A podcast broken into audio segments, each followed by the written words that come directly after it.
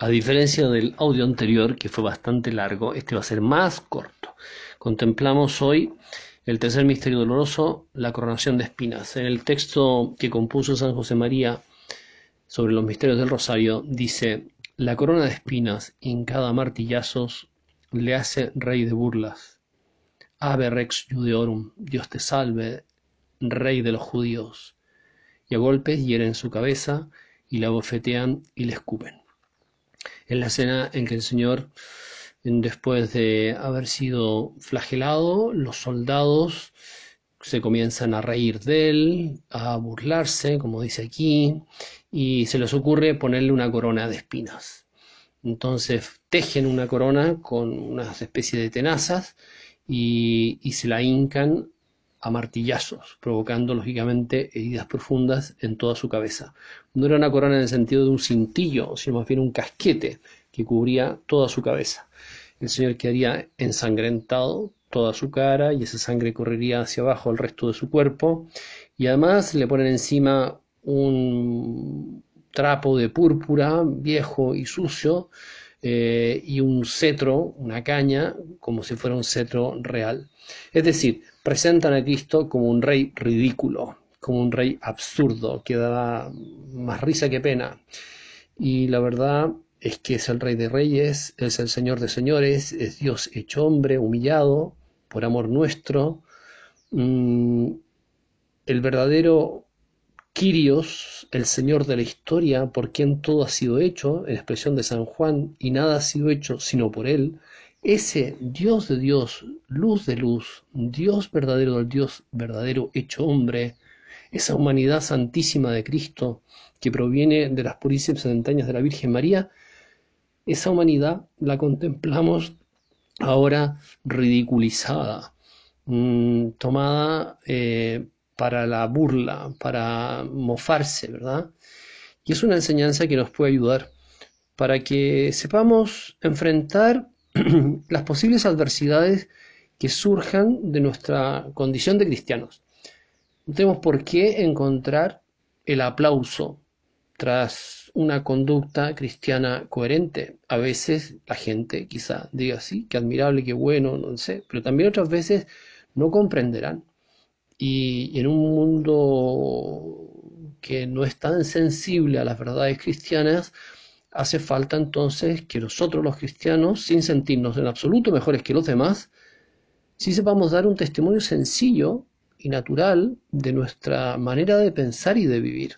Pero eso, insisto, a veces puede mm, significar estar dispuestos a recibir burlas, eh, incomprensiones, mm, y nosotros estamos llamados como Cristo a pasarnos por encima del qué dirán. Si una persona busca siempre y en todo caer bien, ser simpática y admirada, probablemente en este ambiente, en el, ambiente que nos toca vivir, en el, que en el cual tenemos que influir, probablemente va a terminar cediendo en cuestiones fundamentales, porque se mete la vanidad, la vanidad de que los demás me admiren, la, vanidad de caer bien y, que nos vean como personas, en fin, no sé, abiertas, etcétera cuando lo que se trata es de vivir con naturalidad nuestra fe, aunque a veces eso muchas veces signifique ir contracorriente, que estemos dispuestos a dar la cara por el Señor. Por algo Jesús, ¿verdad?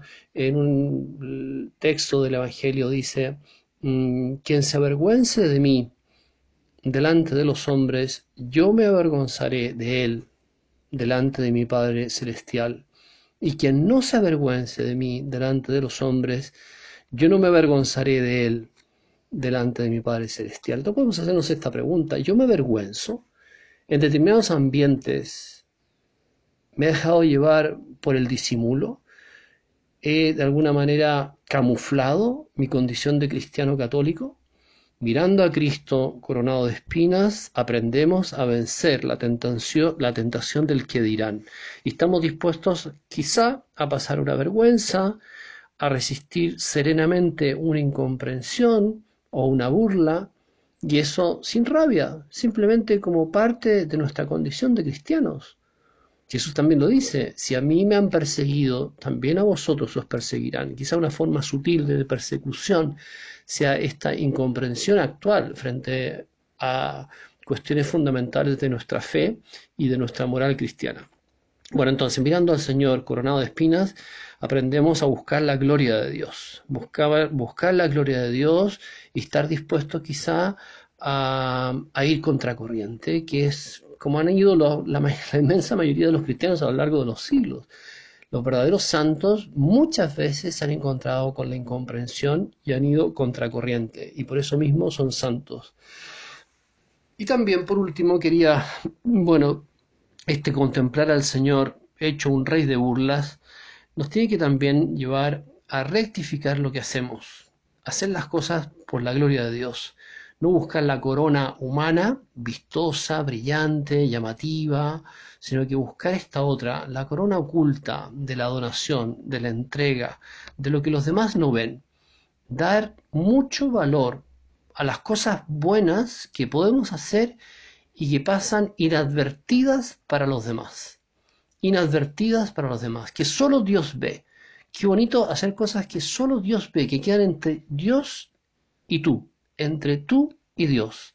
Y esas cosas son como un alivio a la corona que Jesús eh, llevó sobre su cabeza. Vamos como quitándole espinas al Señor cada vez que hacemos algo bueno que quizá nadie ve por amor a Él. Nos vemos el próximo lunes.